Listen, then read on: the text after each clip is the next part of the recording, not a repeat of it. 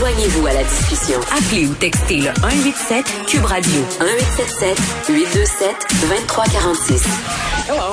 Bon, j'avais tellement hâte qu'on se parle de ça. Est-ce qu'on va assister à une espèce de bacchanal euh, cet été quand euh, visiblement là, on va relâcher les mesures sanitaires parce qu'on va être vacciné dans une proportion assez importante pour qu'on puisse euh, se lâcher lousse? Est-ce qu'on va avoir une espèce de fièvre du printemps collective? Est-ce que ça va être un joyeux bordel? On parle de tout ça avec Caroline Messier-Bellemare, qui est sexologue psychothérapeute. Madame Messier-Bellemare, bonjour. Bonjour, ça va bien? Ça va euh, super bien. Puis pour vrai, ça faisait longtemps que j'achalais euh, Fred, euh, qui travaille à la recherche de l'émission, pour faire un segment là-dessus parce que on, on j'ai l'impression qu'on essaie de se raccrocher un peu à cette idée selon laquelle quand tout ça va être fini, puis là je mets des guillemets à fini, ça va être un peu le bordel dans le sens de le fun. Là. Est-ce que selon mm-hmm. vous, on va avoir la fièvre du printemps collective? Je pense que oui. C'est mes prédictions. Moi, c'est ce que j'observe dans mon bureau. Euh, oui, je pense que, euh, en fait, historiquement, ce qu'on observe, c'est à chaque fois qu'il y a eu des périodes d'austérité où il y a eu des contraintes importantes, par exemple après la deuxième guerre, il y a toujours eu un laisser-aller euh, général et très festif de la population après. Donc, je pense qu'on peut s'attendre à un, printemps ou un été assez assez intéressant à ce niveau-là. Mais la fièvre du printemps, ça existe-tu? C'est quelque chose qui est documenté du point de vue scientifique? Euh, oui, il y a quelques études qui, euh, qui, qui, parlent de ça justement, euh, de, du fait que les gens euh, au printemps, ben, ils sortent de leur, surtout dans les pays nordiques, là, je dirais. Ils sortent de leur tanière. ils sortent de leur tanière, puis ils font, ils ont plus tendance à vouloir rencontrer des gens. les comportements sexuels aussi sont plus, sont plus fréquents, sont plus diversifiés, donc c'est comme un renouveau un peu. Mais là, je pense qu'on peut s'attendre à un renouveau vraiment euh, oui, généralisé. Oui, version, euh, version un peu boostée. Euh, j'ai une petite question pour vous, euh, Madame Parce que, bon, vous êtes sexologue, psychothérapeute, vous faites de la clinique, vous faites du bureau. Là, là le, confinement, là, ça, ça a-tu fait baisser l'infidélité?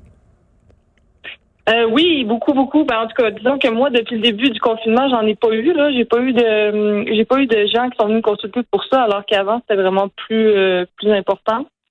Donc, euh, c'est sûr que les gens sont, sont confinés, donc les, les, leurs déplacements sont, sont observés par leur, leur partenaire plus qu'avant. Fait que c'est pas parce qu'ils ne veulent plus être infidèles, c'est parce qu'ils ne peuvent plus. Puis là, quand je dis ils, je pourrais dire elle aussi là.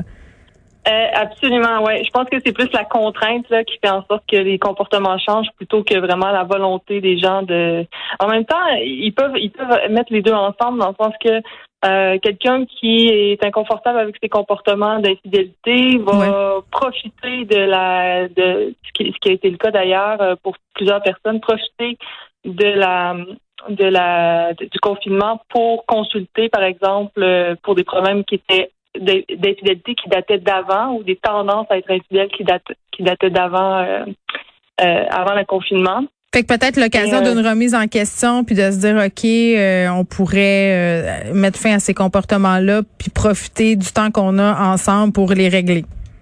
Exactement, exactement. Moi, je, je, je pense que la, le confinement, c'est comme une espèce de thérapie euh, gratuite et généralisée. Euh, euh, cinq ans en un, là, vraiment, là, parce que c'est très confrontant. Ça nous met dans des situations qu'on n'a jamais, auxquelles on n'a jamais été confronté par le passé. Fait que ça nous c'est une opportunité de grandir, disons. On, le prend comme on veut. Mais en même temps, j'ai tellement l'impression que ça a créé de la tension chez certains couples, chez beaucoup de couples même. Les gens sont tannés de se voir. Ah oui, oui. Ah oui, oui, ça a vraiment, ça a clairement créé des tensions, mais en même temps, les tensions, c'est pas toujours une mauvaise chose.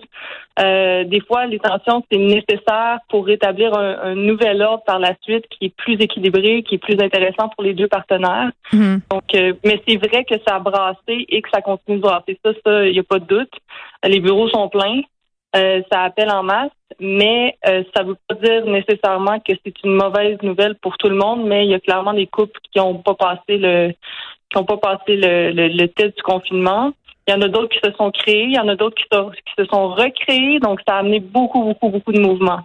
Oui, OK. Puis là, quand le mouvement euh, vers l'extérieur va s'amorcer, bon, on se parlait tantôt d'un possible été de débauche. En même temps, je me dis, Ça fait tellement longtemps qu'on n'a pas beaucoup de rapports sociaux, puis même, bon, je comprends qu'il y a des gens qui ont continué à dater avec des applications et qui ont continué à avoir des gens, mais rien comme avant, là, sûrement en termes de quantité, j'imagine. Euh, mm-hmm. J'ai l'impression qu'il y a beaucoup de personnes peut-être qui vont être rouillées, qui vont avoir peur d'aborder des gens nouveaux. Oui, je pense que oui, ben effectivement, il y a comme une, une petite peur, une petite phobie, pas une phobie sociale, mais quand même des certaines craintes qui vont probablement rester un peu euh, dépendamment de, des mesures dans lesquelles on va on va déconfiner aussi, mm-hmm. des, contraintes ou pas. Mais je pense que de façon générale, les gens vont être un peu craintifs, mais après peut-être quelques semaines, s'il n'y a pas de s'il y a pas de contraintes, qu'on peut revenir à, à ce que c'était avant, ben à ce moment-là, les gens vont vont euh, vont, vont se réhabituer puis vont reprendre leur air d'aller, là, celle qu'il y avait euh, avant le avant le confinement. Est-ce qu'on sait, Caroline, si le, les mesures sanitaires puis le confinement, ça a eu des impacts sur la libido du monde? Euh, ben ça l'a ça l'a perturbé beaucoup les libidos, euh, ça ça l'a nourri plusieurs libidos parce que ça permet aux gens de justement d'être à la maison puis de, de, de, se voir davantage, mais ça ça amené toute forme de variation. Euh, il y en a que ça a aidé, il y en a d'autres que ça a nuit. Euh, puis, ben, euh, il y a bien des gens aussi qui sont dans le milieu de tout ça, mais je pense que ça a laissé personne indifférent là, au niveau de la sexualité, ça c'est sûr. Caroline Messier-Bellemare, merci, qui est sexologue, psychothérapeute. On se parlait de cette fièvre du printemps, de l'été qui est à nos portes. Est-ce que ce sera un joyeux bordel? Tu portes à croire que oui, que les gens vont se lâcher lousse, comme on dit?